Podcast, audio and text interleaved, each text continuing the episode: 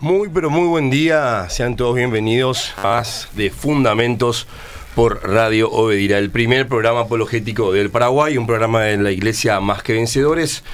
Hoy este, me toca a mí estar en la conducción. Mi nombre es Edwin Jiménez. Estoy re- reemplazando a los hermanos, el pastor Emilio Agüero y Adolfo.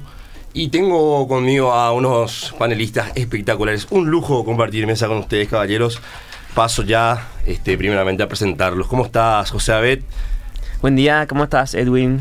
Eh, también Manu están acompañándonos. Bendiciones para todos. Y va a ser un programa muy dinámico hoy. Vamos a aprender muchísimo. Y esperemos también saber de ustedes. Súper. Tenemos hoy un tema muy, muy interesante. La, la intención del día de la fecha es este, interactuar bastante con, con la audiencia, que siempre Malo está siempre este, presta para interactuar. Y hoy quisiéramos que este, nos compartan también sus dudas, sus ideas, sus aportes acerca del tema que vamos a tocar enseguida. También ya presento. Pero primero quiero saludar también a mi queridísimo Manu La Torre. ¿Cómo estás, Manu? ¿Qué hace Edwin? Todo bien, gracias a Dios. Un gusto estar con ustedes. Y como dijo Joseph, vamos a tener un programa muy dinámico. Esperemos que sea de aprendizaje para todos. Y estamos atentos para cualquier pregunta que puedan, que puedan darnos los oyentes. Amén. Quiero recordarles que estamos en vivo a través de la radio Obedira 102.1. Pueden escribirnos sus mensajes al 0972-201-400. Repito, 0972-201-400. WhatsApp, por favor, solo mensajes, no audio. Porque de repente la gente empieza a mandar audio, tipo, te manda un podcast 5 o 7 minutos. Imposible, amigo, no vamos a poder este, leer o escuchar tu mensaje. Pero sí, si nos escribes un texto corto, este, no te olvides poner tu nombre y también este, lo que querés compartir con nosotros. También estamos en vivo por Facebook Live en la fanpage de la radio Obedira. Bien, el tema de hoy, ¿por qué los jóvenes abandonan su fe? No sé si ustedes sabían este, que existen estadísticas alarmantes alrededor del mundo. La realidad es que no existe una estadística a nivel local todavía, este, pero sí a nivel mundial hay un- una, serie de estudios que demuestran que este, cada vez más son los jóvenes que abandonan su fe durante su proceso escolar este, o incluso al llegar a, la- a alturas como la universidad. Son muy pocos los que perseveran en la fe. Y, y si bien en estos estudios mismos también ya resaltan algunas razones, este, me gustaría que reflexionemos juntos y pensemos por qué este, ocurre este fenómeno de jóvenes que habiendo, eh, habiendo sido criadas en un hogar cristiano, haber conocido, habiendo conocido am, a Dios aparentemente en, en- en lo que se les enseñó en su casa y todo lo demás, llegan a, un- a una etapa de su vida en la que finalmente terminan abandonando su fe. ¿Por, qué, ¿Por qué ocurre este fenómeno? ¿Cómo nosotros podíamos, pudiéramos también paliar o ayudar a frenar esto, o mejor dicho, hasta contrarrestar este fenómeno, ¿verdad? Justamente estamos pensando que la importancia de tener un buen fundamento de lo que creemos, el por qué creemos y las razones por las cuales creemos. De repente nuestra fe podría catalogarse de repente por muy emocional y la gente por motivos emocionales le sigue a Cristo, ¿verdad? O por motivos también de conveniencia, ¿verdad? De repente hay iglesias que te dicen Dios te va a dar todo, Dios te va a hacer millonario, Dios te va, etcétera, etcétera, ¿verdad? O de repente también estás pasando por un momento difícil y realmente estás tratando de sostenerte de algo o de alguien, ¿verdad? Y lo cual también la fe es una buena propuesta, sin embargo tiene que estar bien fundamentada esa fe. Porque si, si es que uno sale de esa situación, entonces tipo ya deja de tener esa necesidad de la fe cristiana, ¿verdad? Pero sin embargo si tiene un buen fundamento, justamente era por el nombre del programa, eh, y la apologética ayuda muchísimo en eso, ¿verdad? De tener razones confiables para, para creer en Dios y en Cristo. Entonces creo que por ahí va la mano, ¿verdad? Estamos muy poco preparados. Es en realidad Sí. justamente una de las razones que de repente se encuentran mucho en estos, en estos estudios que, que- que buscan por qué la gente pierde su fe. Una de las razones que, que suelen hablar es que encuentran, ah, se encuentran que muchas de sus preguntas no son respondidas o no son respondidas en un nivel satisfactorio. Contaba, por ejemplo, una anécdota este, sobre Dan Brown, si no me equivoco, el autor del Código da Vinci y todo lo demás, que él había sido criado como, como creyente y en un momento dado él pregunta, dice a su líder religioso, le hace unas preguntas acerca de Dios y en vez de recibir una respuesta al respecto, la respuesta que recibió fue este, que los, los- los niños buenos no hacen preguntas malas. Entonces, les, le corta ya así de, de raíz, este, el- el- el casi demonizando la duda, y eso hace que se queden muchas, muchas, muchas Sí. interrogantes en la cabeza. ¿Qué decís, Manu? Sí, y tenemos que recordar que el Señor Jesús no condenó la duda, ¿verdad? Cuando Tomás eh, expresó su duda, Él le dijo que venga, que toque su costado, que meta el dedo en sus heridas, ¿verdad? Y no le condenó por eso, ¿verdad? Eh, y sabemos que Tomás salió fortalecido de eso y según entiendo la tradición dice que él fue misionero en la India y que murió martirizado ahí por su fe, ¿verdad? O sea que Tomás fue una persona que luego de haber atravesado unas dudas profundas y de haber rechazado por un momento, ¿verdad? Eh, seguir a Cristo por el miedo que había, la persecución y todo, él dijo, si yo no veo, yo no creo, ¿verdad? Él luego tuvo una fe tan fuerte por la gracia de Dios, ¿verdad? Que fue un misionero en la India y fue martirizado por eso, ¿verdad? Yo también creo que en todo esto tenemos que recordar que hay una lucha espiritual, ¿verdad? Para, eliminar la fe, ¿verdad? Nosotros luchamos contra el mundo, contra el diablo y contra nuestra propia carne, ¿verdad? Entonces todo eso afecta la manera en que nosotros eh, experimentamos la vida y cómo interpretamos las cosas, ¿verdad? Eh, me recuerda también un poco cuando ante la dificultad de la vida y de seguirle a Jesús, Jesús le dice a sus discípulos, ustedes también me van a abandonar. Y Pedro le dice, ¿a dónde iremos, Señor? Porque solamente tú tienes palabras de vida, ¿verdad? Pedro estaba tan convencido y tan comprometido con Cristo que dijo, realmente yo no puedo ir a ningún lado, aunque sea difícil, aunque el camino sea sacrificado, yo estoy contigo, ¿verdad? Y creo que eso hace la diferencia en la vida de muchas personas cuando enfrentan dificultades, el hecho de ya haber, de tener una historia con Cristo, de haber caminado años en la fe, eh, le sustenta, ¿verdad? Sí. Algo muy interesante al respecto de la duda, creo que también estaría bueno este, hablar un poquito sobre qué es lo que realmente dice la palabra de Dios acerca de la duda porque es verdad, este, la Biblia no, no, no, condena el hecho de dudar, pero sí tenemos que también enfocar la duda desde un punto de vista correcto. Eh, agarrar la duda y usarlo como una herramienta que nos ayuda a fortalecer nuestra fe y no lo contrario, ¿verdad? La duda nos debe llevar a pensar nuestra fe, pero no necesariamente a rechazar o a, dudar en el sentido de cuestionar negativamente la fe para decir, no, sino que nuestra, nuestra la duda debería llevarnos a una reflexión, a buscar justamente la respuesta, porque muchas de las más grandes convicciones llegan justamente a partir de esas grandes dudas, esas grandes preguntas que uno se hace en el momento de su vida, y cuando encuentra respuesta, eso se vuelve más sólido que nunca, como el caso de... De, de Tomás. De Tomás, ¿verdad? Claro, en todos los ámbitos de nuestra vida de repente la duda puede generar un cierto, una cierta motivación para encontrarse con la verdad. Alguien de repente dudó de por qué cae la lluvia del cielo, ¿verdad? Y eso en algún momento se llegó a investigar, ¿verdad? Mediante la ciencia o como sea, de que cómo, cómo es el proceso del, de, cómo caen las gotas de lluvia, ¿verdad? Y eh, lo mismo pasa con la, con la, con la espiritualidad. De repente podemos tener dudas y no es pecado tener dudas. Es pecado concluir en base a la duda. Por ejemplo, eh, ¿por qué Dios permite el mal? Entonces yo ya concluyo que Dios capaz no existe o Dios no existe con, en base a la pregunta. Entonces hay respuestas, pero que esa duda nos motiva a investigar. También creo que es algo que tenemos que encarar con mucha humildad, ¿verdad? Como hablábamos el otro día, eh, no puede ser que creamos que si yo no entiendo algo, entonces no es cierto o no funciona o no es verdad. Porque hay muchísimas cosas en el día a día que nosotros no entendemos. Nosotros no entendemos cómo funciona nuestro celular en, muchísimas cosas, pero usamos sin problema, ¿verdad? Eh, en ese sentido, debemos ser humildes, ¿verdad? Y quizá incluso diría pacientes con nosotros mismos, ¿verdad? No porque ahora no entienda o no tenga todas las respuestas, no quiere decir que no las haya o que no haya respuestas eh, razonables, ¿verdad? Eh, en el caso de Dan Brown, por ejemplo, creo que la persona que le contestó eso quizá tuvo miedo de la pregunta y no, no fue paciente y no fue humilde para decir, mira, yo no sé la respuesta o no tengo una respuesta 100% precisa y tajante y determinante, pero podemos buscar juntos la, respuesta a tu pregunta, ¿verdad? Hay veces que también nos sorprenden con preguntas, ¿verdad? Como cristianos mismos, ¿verdad? ¿Por qué tu Dios permite tal cosa? Y nos pueden hacer preguntas bastante profundas, ¿verdad? Pero eso no es una desmotivación, eso tiene que ser una motivación y tenemos que ser sinceros. ¿Sabes qué? Ahora mismo no tengo esa respuesta pero como dijiste, ¿verdad? Podemos investigarla juntos y capaz que llegamos a una conclusión que corresponde con la verdad, porque de repente eso también está muy metido en el mundo de hoy, ¿verdad? La verdad no existe, eh, la verdad es relativa, eh, se ataca mucho la verdad y también es una cosa importante lo que dice el cristiano y lo que dice el mundo, ¿verdad? Hay una contrapartida, el cristianismo dice la verdad es absoluta, el mundo de repente te dice la verdad es relativa. Mm. Es así tal cual. Vamos a retomar en sí sobre ese punto, está muy interesante. Quiero leer unos mensajes que ya van llegando acá en el Facebook. Le tenemos a Darwin Schmuller saludando. Buen día, ¿cómo estás Darwin? Hola, dice acá. Nos, está viendo también María Eva Bordón. Está acá, a ver, un saludo a Henry Paredes, también bendiciones hermano, qué hermoso programa. Juan Encina, saludos de Corrientes, saludos. Prendidísima, dice Susana Estigarribia. Y también acá, um, el Menegil, Darío nos dice, buen día, yo creo que los padres hemos dejado de instruir en la palabra de Dios.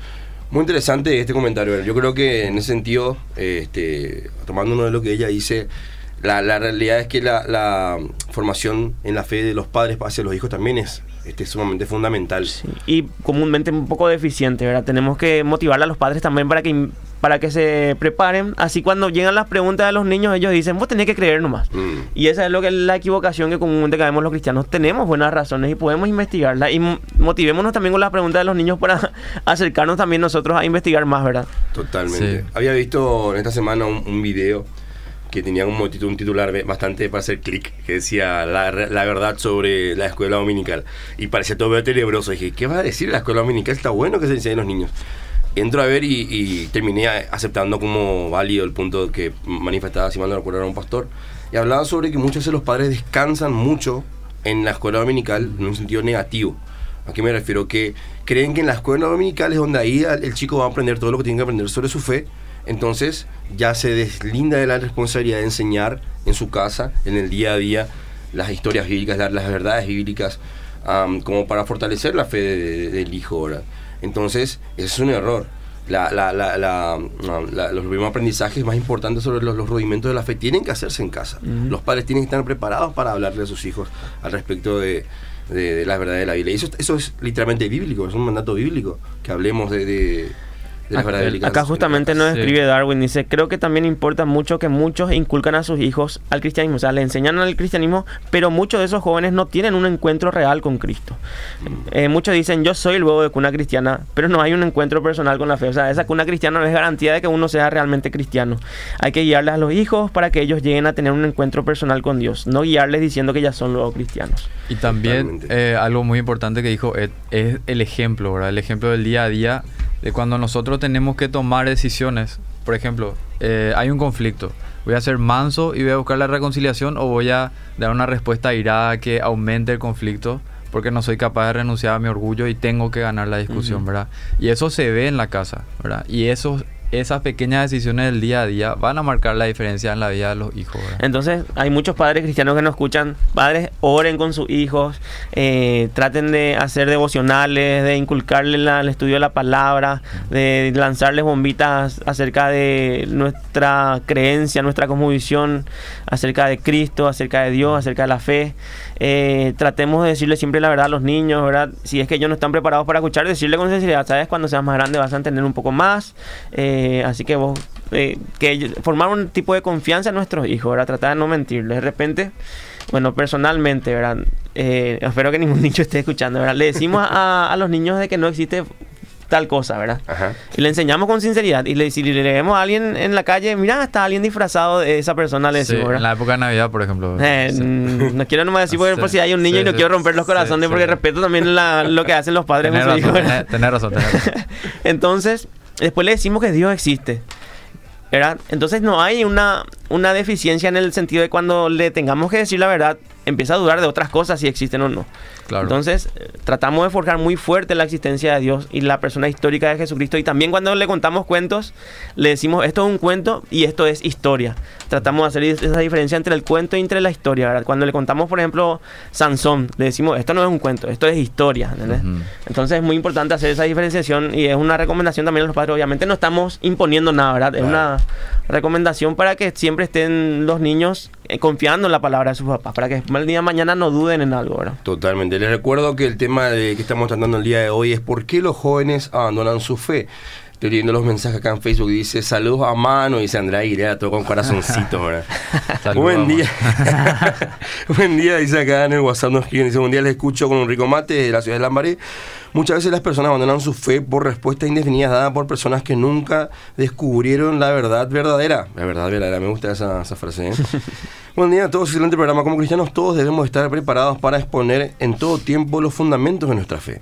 Con los niños debemos empezar muy temprano. Si somos padres, si como padres no lo hacemos, el sistema se encargará y es seguro que no será una cosmovisión cristiana. Es así tal cual. Así mismo. Una consulta, dice Alian en el WhatsApp. Yo siendo creyente de la fe cristiana, debo indefectiblemente creer que la Tierra y la humanidad tienen 6.000 años de existencia, porque tengo fuertes dudas al respecto y si creo que la Tierra tiene 4.000 millones de años, eso sería antibíblico. Podemos responder también un rato. Dice, uy, dice, buen día, hermoso programa, aprendo mucho, su papá es inconverso, le enseña otra cosa a mi hijo de 15 años, ya no quiere saber de Dios. ¿Qué puedo hacer? Soy de Aregua. Ahí vamos a pausar un poquito, ¿verdad? De repente vamos a contestar primero lo, lo de la- los años, ¿verdad? Adelante, por favor. No es pecado tener una cosmovisión diferente en cuanto a la doctrina de la creación. ¿Por qué? Porque no, no es una doctrina fundamental. Es una doctrina periférica o secundaria que no afecta a la fundamentalidad de la fe cristiana. Uno puede creer que tiene millones de años la Tierra o seis mil años. Eh, en realidad, la Biblia no es un libro de, de ciencia en sí, ¿verdad?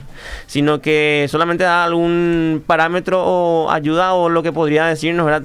De lo que pudo haber pasado, ¿verdad? De repente pudo haber sido una forma de, de explicación, puede ser literaria, puede ser simbólica, no lo sabemos, lo sabremos en la presencia de Dios, pero no, no afecta la fundamentalidad de nuestra fe. Es un Así tema mismo. que en el último tiempo tomó mucha relevancia. Creo que se hicieron varios materiales que están disponibles para la lectura. No sé si te, te animas a recomendar alguno. Y está el Adán histórico de William Lane Craig, ¿verdad? Que da de repente una cosmovisión un poquito diferente a la tradicional de 6.000 años. Entonces, Sí, creo también que eh, John C. Lennox escribió un libro, eh, Siete- Siete, días que dividen al mundo, creo que se llama. Así se llama. así se Y llama. él, él, por ejemplo, da un testimonio de su casa. Él cuenta que sus padres nunca le negaron leer literatura no cristiana, ¿verdad? Y en ese sentido yo creo que eh, como familia debemos estar abiertos a analizar las otras ideas también, ¿verdad? Porque indefectiblemente nuestros hijos van a estar expuestos a eso, ¿verdad? Eh, están expuestos en la música, en las series, en las películas, en los libros, en los blogs, en los videos de YouTube, ¿verdad? Eh, las personas hacen afirmaciones en base a su cosmovisión y las hacen como si fueran verdades absolutas, ¿verdad? Ujú. Y ahí se va instalando un discurso en el, en el vacío que muchas veces queda en los niños. Eh, indefectiblemente se va grabando. Uno ve la forma de vivir de un personaje en una serie, por ejemplo, y se le eh, retrata como un hombre o una mujer exitosos y piensa que así debe ser la vida, ¿verdad? Y que ese camino le va a llevar a la felicidad. claro. Y casi nunca es el camino que da la Biblia, ¿verdad? Si es que alguna vez lo es. Eh, entonces ahí se instalan formas de pensar y asunciones o, o ideas preconcebidas sobre el mundo, ¿verdad? Que, no- que nos llevan a analizar la realidad que no son bíblicas, ¿verdad? Y que no son verdaderas, pero se presentan como verdad. Tengo acá, justamente hace poco había comprado, yo estoy haciendo uno- un estudio personal acerca del Génesis y me compré unos cuantos materiales, quería buscar acá los nombres, voy a recomendar si alguno quiere leer. Génesis para gente normal, una guía para el libro más controversial, incomprendido y abusado de la Biblia de Peter Enns. ¿Está bien? Génesis para gente normal, puede ser un material de consulta al respecto. La batalla por el comienzo del pastor John MacArthur también, esa por ejemplo tiene la perspectiva de los 6.000 años, también está bueno conocer bien. John, el que dijo Manu, que es este de John Lennox, que es el principio según Génesis, y la ciencia, siete días que divi- dividieron el mundo. Quizás el libro más este nuevo y académico al respecto es el Adán histórico, una exposición- exploración bíblica y científica del doctor William Lane Craig. Estos libros, algunos los van a poder encontrar solamente en una librería local, algunos lo más probable es que tengan que mandarlos traer este, por, por, por alguna página de internet o algo así, porque este, quizás no haya, pero este, son algunos recomendados para la lectura. Bueno, estaba el caso de esta señora que tiene un hijo y tiene 15 años. Eh, el padre también le inculca creencias contrarias a la Biblia, ¿verdad? De repente no es que no es que podemos opinar muy específicamente sobre el caso porque hay un montón de contexto, ¿verdad? Claro. Vamos a estar re out of context. Claro, contexto que no, que no- Claro. Conocemos, claro. Pero la recomendación es obviamente prepararse, ¿verdad? Y encontrar las preguntas adecuadas. Mm. Nosotros con las preguntas adecuadas podemos hacer esa piedra en el zapato, como dice Greg Co- eh, Cool en su libro Tácticas. Y eh, ahí puede mostrar en el Facebook Live, van a poder ver. Y eh, dar las preguntas correctas para que tener esa, esa piedra en el, poner esa piedra en el, en el zapato, ¿verdad? Y la gente tenga que pensar y razonar qué es lo que, cuál es la verdad, por ejemplo. Y cuestionar muchas veces esas ideas que tenemos instaladas sobre la realidad que no sabemos de dónde salieron, por ejemplo, ¿verdad? Y por qué tenemos que asumir que son verdad. O sea, desechamos el cristianismo muchas veces, ¿verdad? Como en ese caso. Y asumimos que lo otro es verdad. Así que esa- ese libro le podemos recomendar a ella, que, que tome su tiempo, que, que haya una disciplina en la lectura y en, en la en la educación teológica y apologética y ese libro es totalmente 100% recomendable. Y, y también, ¿verdad? Fuera de lo que es eh, racional e intelectual, eh, siempre tenemos que orar, ¿verdad? Eh, no, podemos, no podemos dejar de recomendarle eso a la hermana. Y me vino a la, a- a la mente el caso de Agustín de Hipona, ¿verdad? Que famoso porque su, su mamá oró Cierto. por él hasta el cansancio y se convirtió en uno de los más grandes teólogos de la fe cristiana, ¿verdad? Eh, creo, creo que es considerado el mejor, el más grande teólogo del primer milenio de la, Mm. de la era cristiana, ¿verdad? Un gran pensador de la fe. ¿no? Sí. Realmente la obra de Agustín Hipona es impresionante. Justamente el, el doctor Craig dice, muchos cristianos no comparten su fe con los incrédulos simplemente por temor. Tienen miedo de que los incrédulos les hagan preguntas o levanten objeciones que ellos no puedan contestar. Tremendo. Eh, tiene que ser totalmente lo contrario, que tenemos que buscar esas preguntas que pueden desestabilizar nuestra fe para fortalecer nuestra fe, porque eso es lo que nos va a llevar a fortalecernos a nosotros mismos y con los argumentos, ¿verdad? Así es. Dice acá en el WhatsApp, hola bendiciones, yo por ejemplo con mis hijos les enseño cómo se ora cuando lo hacen solos al dormir, ellos mismos van juego a memorizar los versículos, ellos rápidamente los memorizan, claro, hay a veces que me hacen preguntas y les digo directamente qué es. Mis hijos tienen 5 y 11 años, no digo que es fácil porque tiene su proceso. Soy Sara de Limpio, bendiciones, bendiciones Sara. Dice alguien más, buenos días, muy necesario está esta categoría de programación. ¿Qué le pasó a William Craig sobre su concepto del relato del Génesis 3? Pregunto qué opinan de aquello que dice que no es tan relevante que sea literal la resurrección. ¿Qué tal de que se tenga esperanza? Espero su respuesta. Dice, no se presenta, pero bueno, esa es su pregunta. Pues acá también dice, buen día, hermoso tema. Bueno, pero nos olvidemos poner su nombre, gente, así les saludamos también. Buen día, excelente programa, siempre edificante. Saludos a Manu La Torre de José Kleiner, dice. Ah, saludos, saludos al arquitecto Clay. Bien, acá el hermano tiene a todos sus amigos gustando gloria a Dios. Dice acá en el Facebook, um, Abel Miller, faltan pastores jóvenes pero con experiencia como David que luchó por sus ovejas, dice. Otro nos dice acá, Luisa Martínez dice, ¿cómo tengo que seguir en mi iglesia que dicen que la salvación no se pierde y cuando hablo de ellos, de ellos mi líder se enoja, dice. Moisés Acosta dice, buenísimo el programa, bendiciones a todos, saludos, siempre pendí el programa desde la ciudad de Luque, República de Luque. Muy bien. Acá- Hay varios temas, ¿verdad? La gente tiene diversos temas, realmente escoger uno sería muy difícil, ¿verdad? No sé si hay una pregunta o algún comentario sobre el tema específicamente que estamos hablando, vamos a estar mirando. Voy a seguir leyendo acá. Dice, fácil respuesta, gracias a la teología jamás conocieron la verdad y viven para el mundo. Ah, hasta el respecto de por qué la gente abandona la fe. O los, o los jóvenes abandonan la fe. Fácil respu- respuesta, dice esta persona. Gracias a la te- tecnología y jamás conocieron la verdad. Viven para el mundo o el que dirán, prefieren agradar al mundo que a Dios. Excelente programa, saludos y bendiciones, Ángel Almada.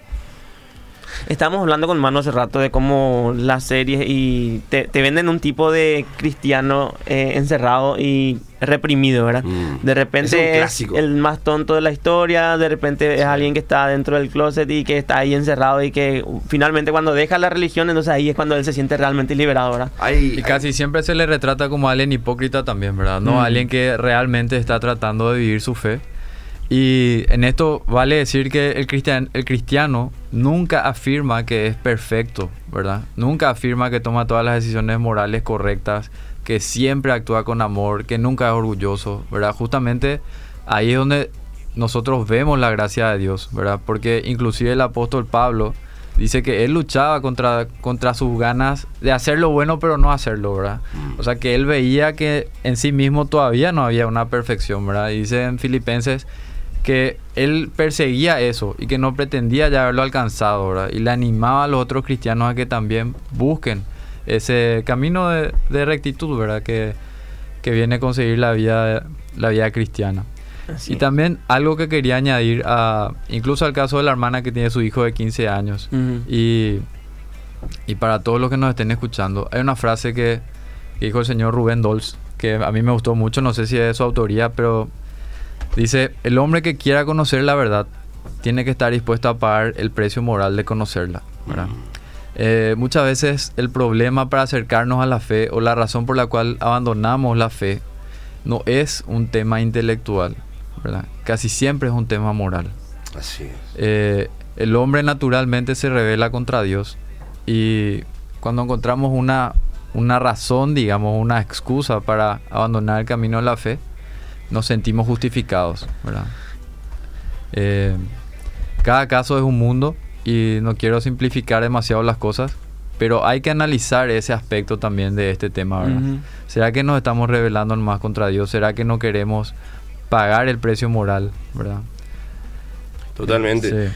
Este, dice alguien acá en el WhatsApp, hola hermanos, qué excelente, mi iglesia pasa y sinceramente duele y muchos adultos también. Son ocho años que me congrego y ya muchos salieron, pero yo no veo nada malo porque yo me voy por Jesús, dice alguien acá en el WhatsApp. No sé si podés repetir también el número de WhatsApp, así más gente. Sí, este, les reitero el número a- del WhatsApp es el 0972-201-400, repito, 0972-201-400. También estamos en vivo por Facebook Live, estoy también acá leyendo sus comentarios, todo lo que tengan para decir, nos gustaría este, leerles y también responder sus dudas y o inquietudes del tema que estamos tratando el día de hoy, ¿por qué los jóvenes abandonan la fe? Dice alguien acá en el WhatsApp, Diego dice, los ateos se jactan mucho de la teoría de Epicuro, podrían refutarla en algunas palabras básicas. Dice, a ver, este José Gachi tiene algo ahí al respecto. Sí, ya no sé si hay más mensajes. Sí, voy a seguir leyendo, voy a seguir leyendo. Está leyendo mensajes, una cosa. Bien, bien, bien. Sí, estabas leyendo ahí. Un saludo para mi amigo Francisco Mongelos y su compañero de trabajo de la empresa. Claro que salvaron la vida de esta señora y se mandan un video del raudal, tremendo el raudal de esta Ah, semana. sí. Bien, pero no es el tema de hoy. A ver, acá alguien nos dice. Ah, la- el que preguntó sobre el libro de William Lane Craig y dice: Soy Alfredo de Villa Ayes. Saludos, Alfredo. Saludos. Uy, acá tenemos un, un texto muy largo, voy a leer después. A ver, sacar, tratar de sacar su idea central nomás. Bendición, el hecho de Jesús y los apóstoles hayan tenido una interpretación literalista del relato de la creación y otros relatos, eso no nos da, no nos invalida a nosotros a tener otra alternativa de interpretación. Dice, esto ya se quedaron para con el tema Mm. de, de- de la, creación. Mm. Sí. Es un Eh, tema bastante lindo que se va. Creo que ya se tocó en este programa, pero se puede volver a tocar para volver a. Sí, tenemos Ah. Un programa usamos- específico al un programa respecto. específico al Sí. respecto, ¿no es cierto? No obstante, desde ya este, invitamos a todos a que analicen con, con, con humildad ambas posturas. Claro. O sea, más, hay más, ahí digo ambas porque, bueno, hay uno de, de los miles de años, de los millones de años, pero en realidad es un poco más amplio que eso, Claro, un poco más complejo que eso. Pero muchas veces uno se, se apresura de repente a invalidar eh, lo, lo- lo que va a contar, lo que uno cree, directamente porque en realidad ni siquiera se esforzó en comprenderlo primero o, a- o en, en leer al respecto. Acá en Facebook nos pregunta alguien, ¿dónde puedo leer lo que Manu está explicando? Dice, lo último que explicaste, Manu. A ver si te- tenés algo, algún material de... Lo del, de- lo del precio moral de conocer la verdad. Así es. Tenés, si tenés algo para recomendarle acá, pregunta. Un oyente. Eh, tendría que buscar y puedo pasar después. Genial. Tendría que buscar, sí. Dale, dice acá Carlos González, buenos días. Considero que hoy en día no se le enfrenta a las personas cuando están fallando. Se cae en el hecho de que se puede enojar y al final no se restaura por temor a que se enoje. Faltan más Mm. compromiso y más estudio de la palabra. Muy interesante comentario. Y la, la, la Biblia dice, fieles son las heridas del que ama, ¿verdad? Sí. Muchas veces la verdad es incómoda y nos incomoda a nosotros por tener que decirlo y le va a incomodar también a la otra persona, ¿verdad? También la Biblia dice que si tu hermano peca y vos le restaurás, eh, recuperaste a tu hermano, ganaste a tu hermano, ¿verdad? Claro. Eh, siempre hay que tener cuidado nomás con esas eh, amonestaciones o advertencias que le damos a nuestros hermanos porque Mm. nuestra motivación siempre es un tema delicado, ¿verdad? Tiene que ser por amor y por el otro, ¿verdad? Claro, tiene que ser para edificación, no para destrucción. De repente nosotros, bueno, como un cuerpo, ¿verdad? La iglesia se, se hace esa figura de cuerpo, ¿verdad? Donde Cristo es la cabeza. Si es que tenemos una herida, que le vamos a poner alcohol, ¿verdad? Y eso pica y duele. Pero es necesario para desinfectar. O una vacuna muy necesaria, una inyección, ¿verdad? O extraer sangre. A la gente le puede marear, eh, se puede marear un poco, ¿verdad? Le puede doler, etcétera, pero es algo necesario. Entonces, para sanar el cuerpo también hay cosas necesarias que hacer entre... Sí. Claro, que la disciplina eh, eh, es algo que está bíblicamente También. sustentado. O sea, la- la- habla de que. Am, habla de cómo disciplinar también. También. Sí. también. Porque siempre, este, como bien decía Manu, tiene- se tiene que cuidar mucho la intención con la, con la que se está dando. eh, vos también dijiste, José, este, que se tiene que cuidar la intención. La intención siempre tiene que ser la restauración. La disciplina tiene siempre como fin último la restauración del hermano, no la destrucción de su vida, no la destrucción de su fe, no terminar de sepultarle. Famosa hay una frase muy fea que tristemente suele am, quedar como cierta en algunos casos que dice que el- el- el- los cristianos son el único ejército que matan a sus heridos, ¿verdad? Así mismo, a sus propios a soldados. sus propios soldados. Sí. Entonces hay que tener cuidado. Siempre la, la reprensión y la disciplina tiene que tener como fin la restauración del hermano, la restauración de la persona. ¿Y cómo hacer eso? Vemos el manual, la Biblia. La Biblia hace mismo. Tal cual. Una de las objeciones más grandes que hay al respecto de la fe tiende a ser siempre el problema del mal, ¿verdad? Muchas veces se habla respecto de por qué si Dios es Justamente bueno. hace rato el comentario de Epicuro, de Epicuro, ¿verdad? A eso quería llegar justamente. Este, poco si Dios es bueno, ¿por qué permite el mal o por qué no acaba con el mal? Y me gustaría un poquito si tiene algo que decir al respecto, pero quiero, quiero, quiero tomar esta frase de Norman Geisler que dice, supongamos que Dios de- decreta que acabará con el mal a medianoche. ¿Quién de nosotros vería el amanecer? Así mismo. Terrible. Sí. Una pregunta interesante era, si Dios decidiera acabar con el mal este- esta medianoche, ¿quién de nosotros va a amanecer mañana?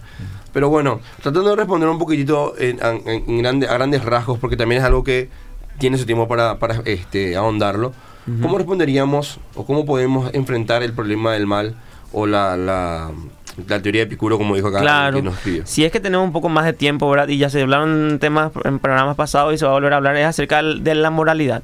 Si es que Dios no existe, ni siquiera hay mal o bien de quien juzgarle a alguien, ¿verdad? Si es que Dios no existe, no hay un parámetro moral objetivo para decir esto es malo, esto es bueno, si al final todo es opiniones, ¿verdad? Claro. O sea, el ateo tiene que sentarse en el regazo de Dios para tratar de darle una bofetada. O sea, el, el ateo o el escéptico tiene que tomar prestado o robado de la cosmovisión cristiana un parámetro moral para decir algo es malo o es bueno.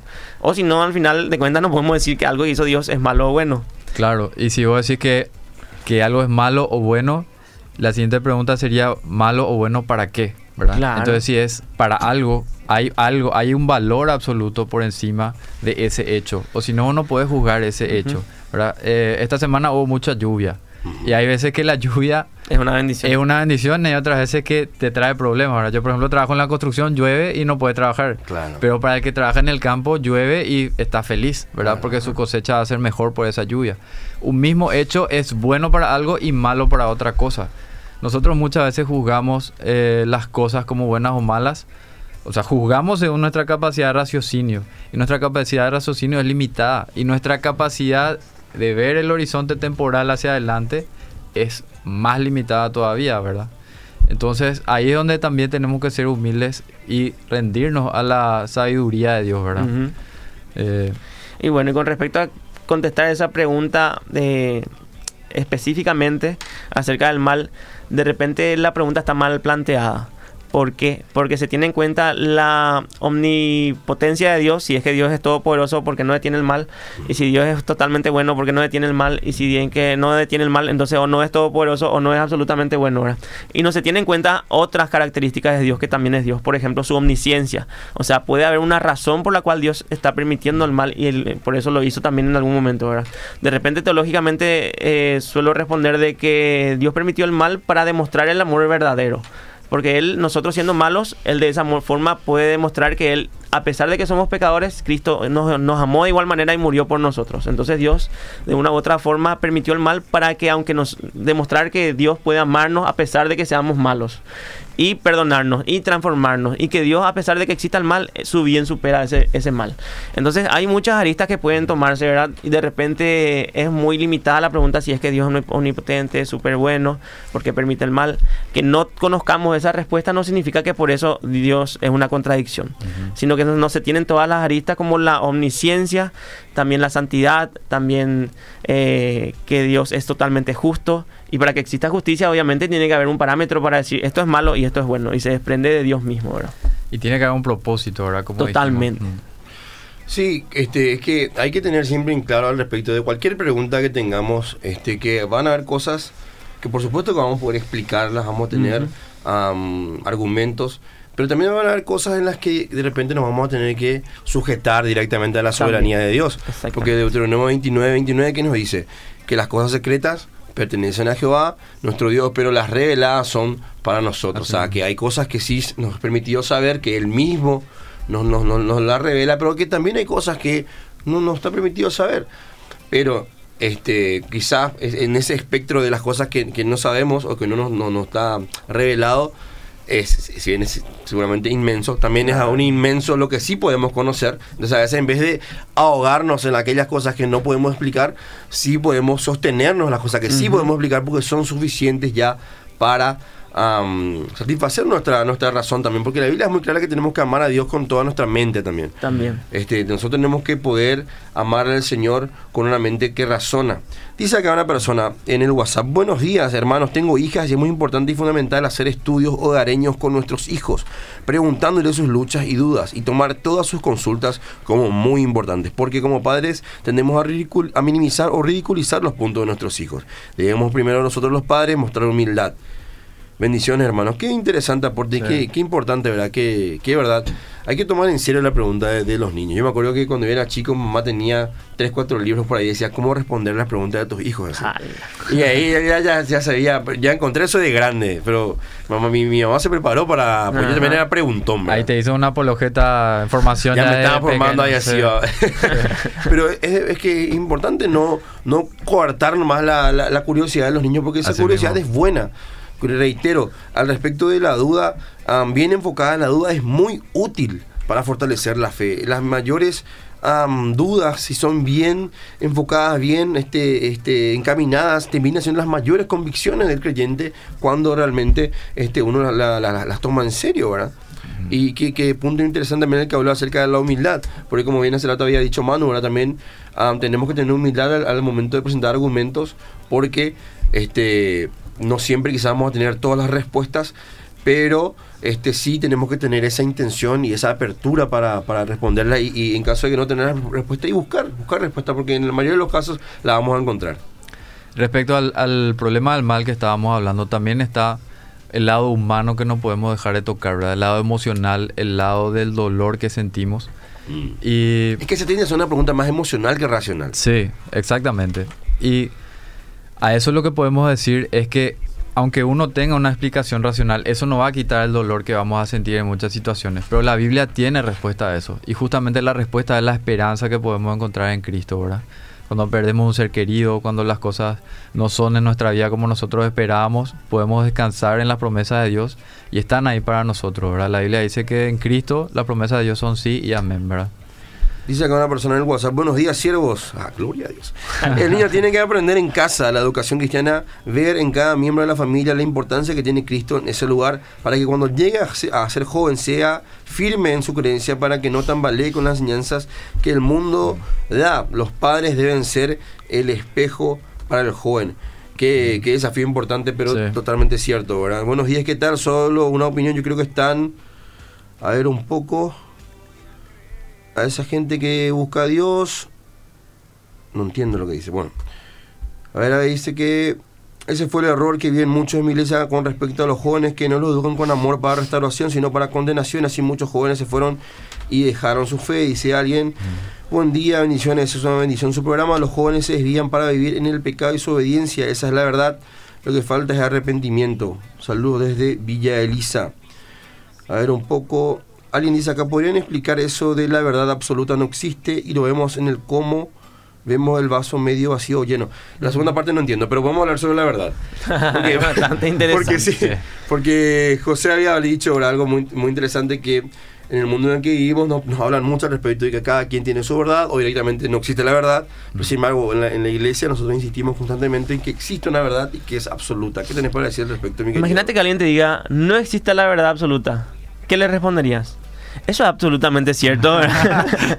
Está absolu- es absolutamente. O sea, es una contradicción en sus propios términos. Sí. Que alguien diga que la verdad absoluta no existe, entonces eso significa que esa es la verdad absoluta, que la verdad absoluta no existe. Entonces se contradice y no puede ser cierto. Para que algo llegue a la verdad, justamente tiene que cumplir la ley de la no contradicción. Ahí, por ejemplo, también vemos una, una práctica un poco superficial de nuestra sociedad que es que queremos validar todos los puntos de vista, ¿verdad? Mm. Todos los puntos de vista son Todos tienen la razón. igualmente ciertos. Pero como dice Joseph, eh, dos cosas opuestas no pueden ser ciertas al mismo tiempo en el mismo sentido, ¿verdad? O algo es rojo o algo es azul normalmente, ¿verdad? Eh, entonces lo que en realidad estamos haciendo en cierta forma ahí es decir, todos están equivocados, ¿verdad? Porque no, no puede ser que dos afirmaciones sean ciertas y son contrarias. Pero puede ser que las dos sean falsas, ¿verdad?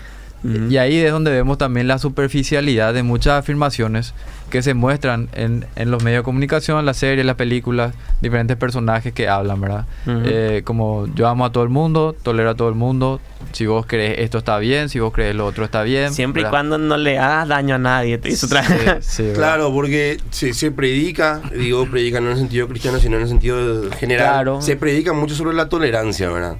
Pero el problema es que se trastocó el concepto de tolerancia porque tolerancia ya no, no, ya no es, aunque todo el mundo tiene derecho a tener su opinión, sino que todo el mundo tiene razón directamente. Ujú. O sea, y eso no es to- tolerancia, eso ya, ya es otra cosa. Recomendación del libro, La nueva tolerancia de Josh McDowell. Muy buen libro. Muy buen libro, totalmente. Es así, porque hay que entender, hay que saber diferenciar los conceptos, ¿verdad? No es tolerancia, no, no tiene por qué significar que todo el mundo tiene razón, sino que inclusive todos tienen derecho a equivocarse. No, y el mundo te dice que todos tienen razón menos el cristiano. Claro. es así mismo. Bueno, a ver, dice acá una persona en el Facebook, buen día, estoy escuchando y está muy bueno el programa. Yo creo que los jóvenes están dejando la fe o muchas veces se conforman con que ya aceptan a Jesús y es porque no tienen una buena educación, una buena enseñanza de la Biblia y además el mundo ofrece mucha más atracción para ellos. Muy interesante. Y yo creo que está diciendo una- algo muy interesante, creo que ya varias veces también lo dijimos, es que si bien muchas veces hay una parte racional al respecto del abandono de la fe, siempre tiene que ver más que nada con un problema que nace en el corazón, ¿verdad?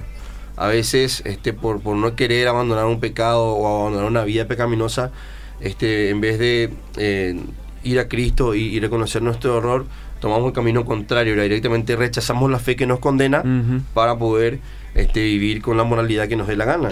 Otro caso, una persona que vivió en, eh, faltando a su madurez y carácter eh, en toda su vida y eso trajo consecuencias por causa del pecado y después al sufrir las consecuencias de ese pecado siente que Dios la abandona. Mm. Entonces, no es que Dios te abandonó, es la consecuencia de todo el pecado que viviste anteriormente. Entonces pierde la fe, ¿verdad? También puede ser un caso. O sea, hay diferentes motivos por los cuales, no solamente por falta de razones, sino que también por causa del pecado, uno decide, bueno, eh, no tengo lo que quiero, entonces Dios no existe. Como si fuera que Dios sea un genio de la lámpara que está ahí. Para su satisfacción, ¿verdad? Y justamente, como decía José, eh, muchas veces los caminos que nosotros tomamos son los que nos llevan a esa insatisfacción o ese dolor o a esa destrucción que causamos en nuestra vida y en la de los demás, ¿verdad? Y C.S. Lewis decía que el dolor es como un megáfono que Dios usa para hablarle a un mundo caído, ¿verdad? Eh, muchas veces si no nos duele, no nos damos cuenta de que algo está mal, ¿verdad? Y en ese sentido el dolor es útil porque nos, nos, nos avisa que algo no está funcionando bien, ¿verdad? Algo no estamos haciendo bien. Eso es muy interesante porque eh, eh, está, levantando una- un punto muy importante ahí al respecto de que el, el dolor muchas veces tiene un valor de utilidad. Exactamente. Este, recuerdo la anécdota de un predicador, no me acuerdo también quién fue, pero decía que una vez una madre se le acercó y decía, yo oro todos los días porque mi hija sufra. Y el pastor mío se espanta, le dice, ¿cómo? ¿Qué? Le dice, le dijo, rabia. yo, yo oro porque mi hija, mi hija sufra, que sienta dolor. Sí. Y el pastor, pasmado, trató de entender bien. Entonces la madre le explica mejor que había sido la hija tenía un- una condición, que no recuerdo cómo se llama. No sé si algunos tienen el dato, que es la enfermedad Sí, que, claro, que no siente dolor. Que no siente dolor. Mm. Que si lo googlean van a encontrarlo. Sí. es una enfermedad que impide que una persona sienta dolor físico. Y eso pa- parece ser algo espectacular. A mí se me lastimo y no siento nada, pero es súper, súper crítico, súper grave para la gente que sufre esta enfermedad porque así nunca se dan cuenta cuando necesitan ayuda. Pueden estar teniendo una hemorragia, pueden estar teniendo un corte, pueden tener un golpe que necesita atención médica para poder curar, para poder sanar. Y como no siente dolor, nunca busca ayuda, nunca asiste al médico, nunca dice, saca, acá tengo un problema.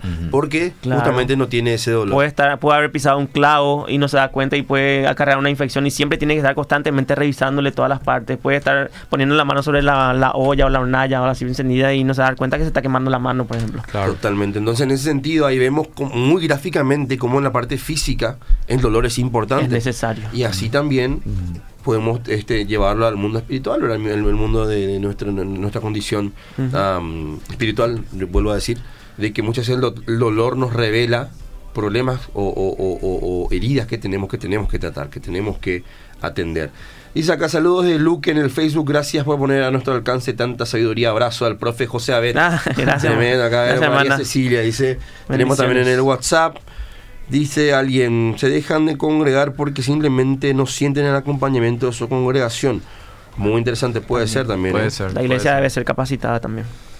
A ver, acá alguien nos pregunta, buen día los grosos. No, no, no sé si eso, pero creo que el abandono en la fe no existe. Simplemente no eran de nosotros las personas que se apartan del, en general, son por pasiones juveniles, dice alguien. Desde Sanlo a full siempre los escucho.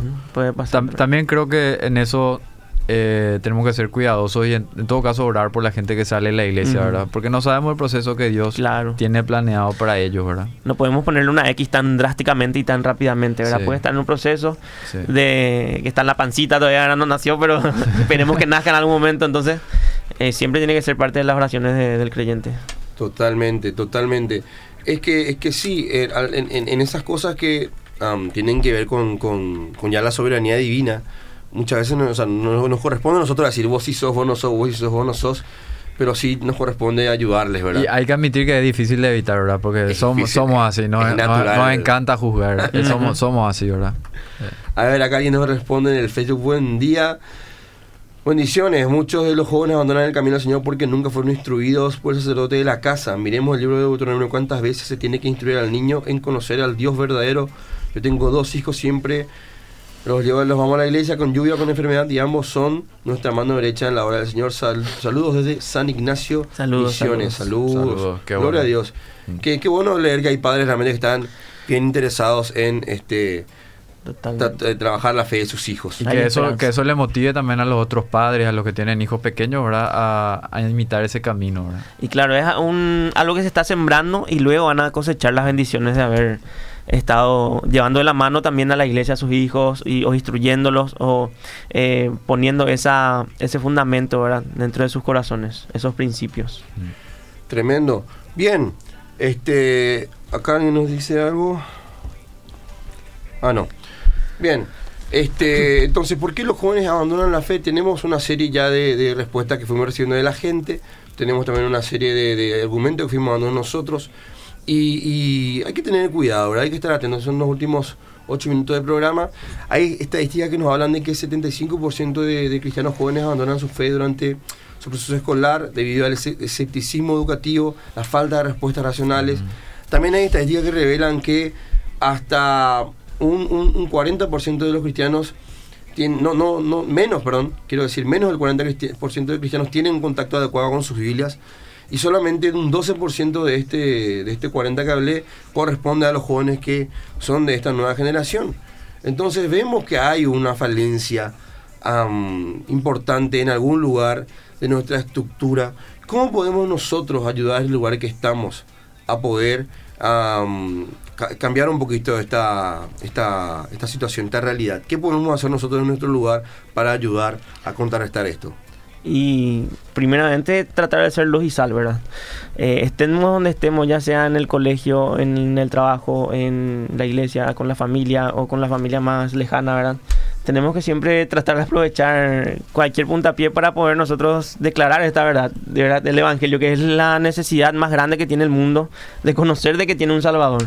¿verdad? Es un mensaje muy importante que no podemos dejar de lado.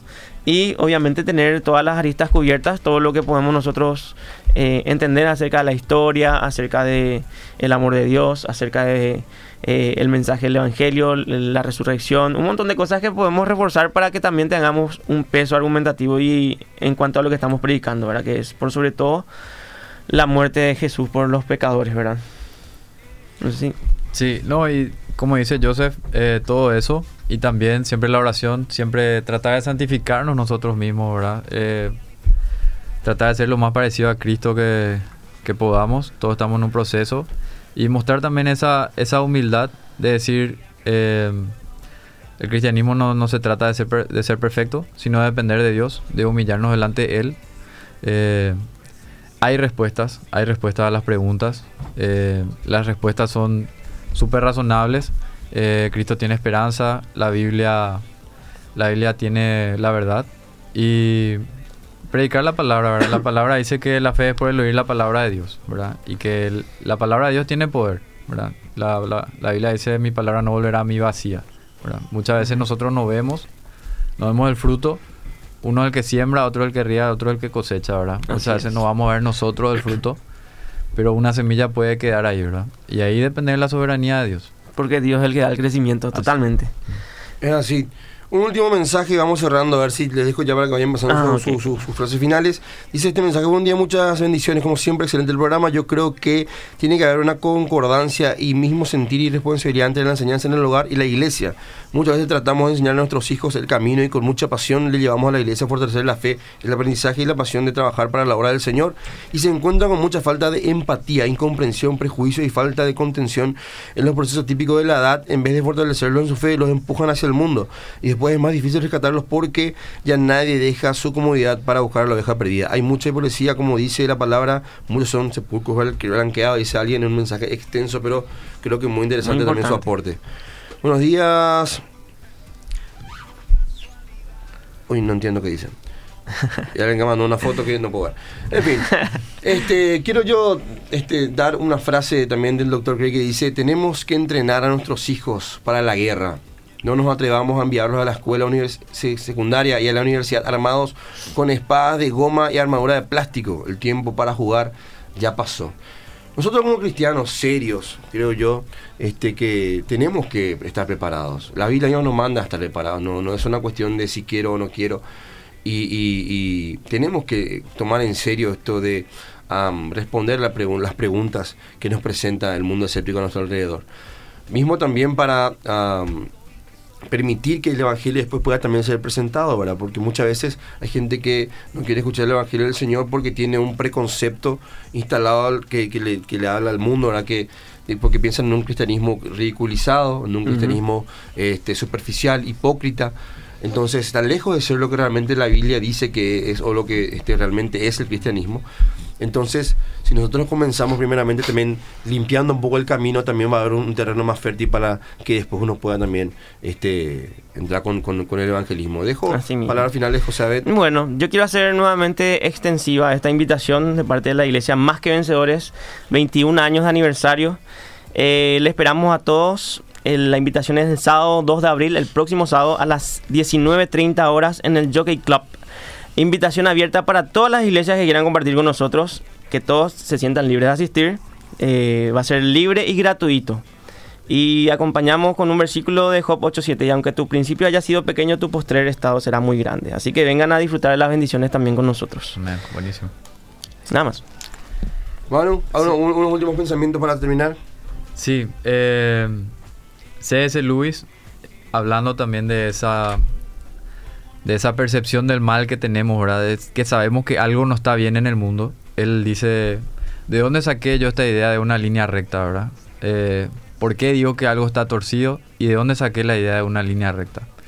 Y creo que eso nos, nos invita también a pensar en que nosotros tenemos una conciencia del mal, tenemos una conciencia del pecado, ¿verdad? Eh, Pablo dice en Romanos 1 que inclusive los, eh, los gentiles, ¿verdad? Tenían conciencia del mal y que eso les acusaba a los judíos, porque ellos teniendo la ley no actuaban según la ley, ¿verdad? Entonces si nosotros eh, como seres humanos sabemos que hay cosas que están mal en el mundo, que, que no son lo que debería ser, eso nos, nos debería invitar a buscar una verdad. ¿Cuál es esa forma en que deberían ser las cosas que nosotros pensamos, ¿verdad? Que nosotros anhelamos que, que sea una realidad. Y a, a qui- a quien esté oyendo que no sea creyente o quien esté dudando, les invitamos a que lean la Biblia, ¿verdad? Que lean la Biblia, que se acerquen a, a gente de la iglesia, que puedan, que puedan buscar ayuda, porque hay, hay respuestas, ¿verdad? Así y es. podemos confiar en, en la palabra de Dios. Amén. Que el Señor nos ayude entonces a, a- a poder ser cristianos que realmente sean luz. Fuimos llamados a ser luz y sal en este mundo y en ese sentido no solo tienen que ver con estos argumentos razona- ra- razonables, sino también obviamente nuestras vidas. La apologética mayor siempre va a ser nuestro mismo testimonio, en la que el Señor nos ayude a vivir una vida que refleje su amor, que refleje su compasión y que también este, lleve a arrepentimiento al, a la gente. Entonces también así nosotros podamos bendecir a la gente que está dentro de la iglesia, ayudarlos a permanecer en la fe y también a traer a los perdidos al camino del Señor. Muchísimas gracias por estar del otro lado. Gracias Manu. Gracias Muchas José. gracias. Esto fue Fundamentos. Dios les bendiga.